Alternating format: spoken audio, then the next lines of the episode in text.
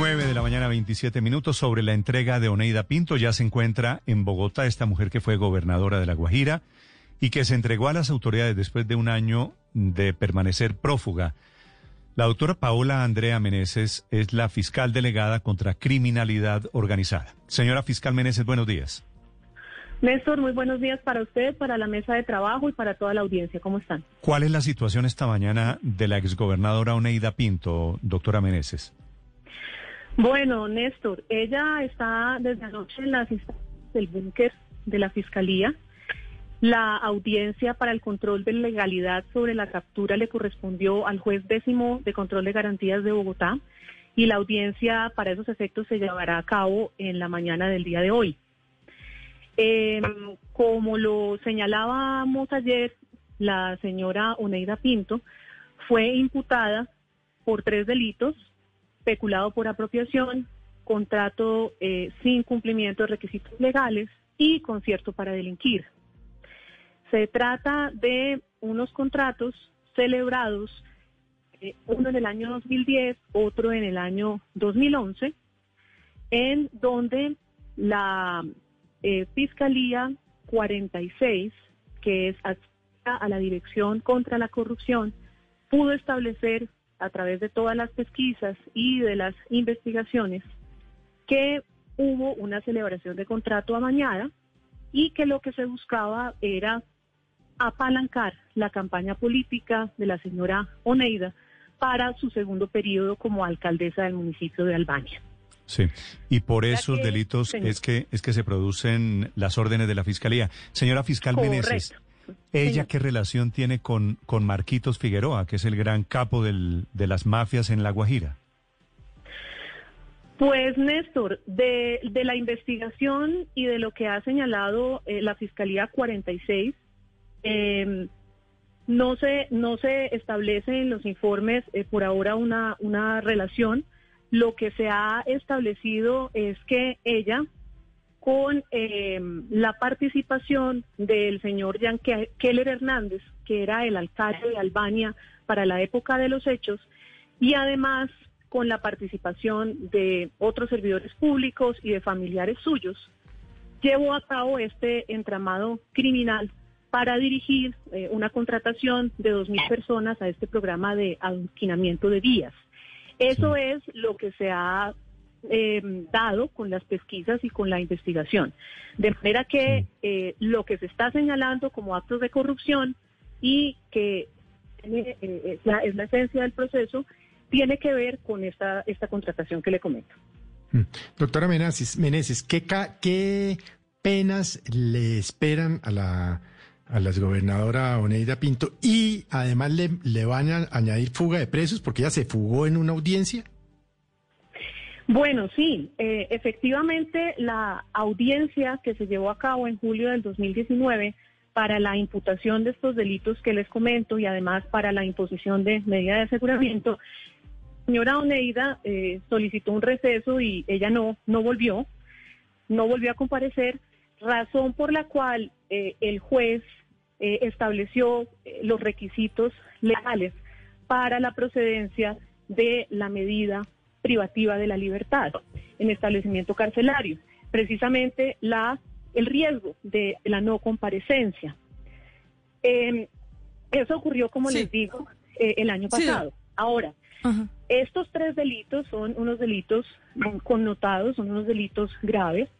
Y por supuesto, habrá que tener en consideración lo que establece la legislación para la tasación de la pena.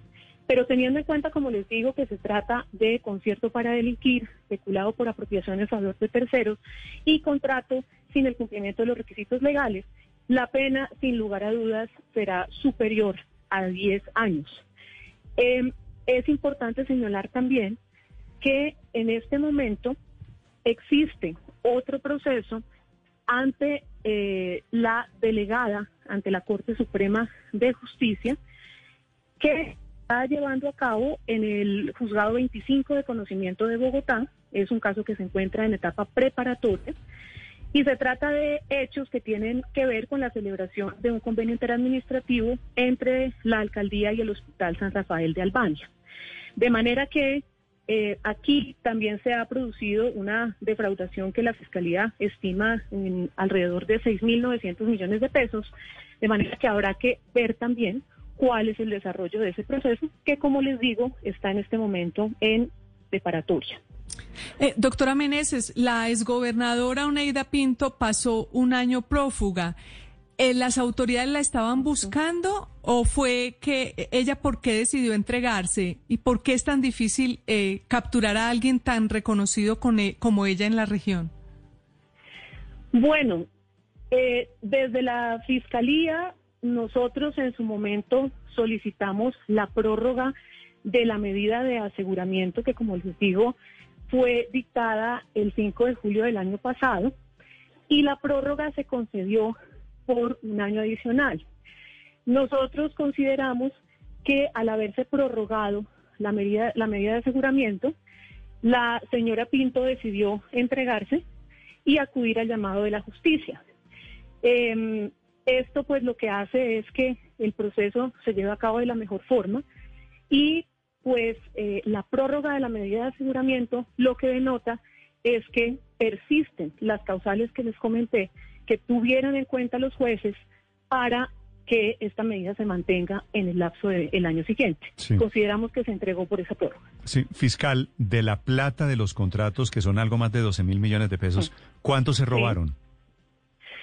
Bueno, mire, Néstor, de los dos contratos que les comento de los años 2010 y, y 2011, sí se ha establecido que la pérdida del dinero puede llegar a los 5.981 millones de pesos. ¿Y esa plata dónde está? ¿En qué cuentas hoy?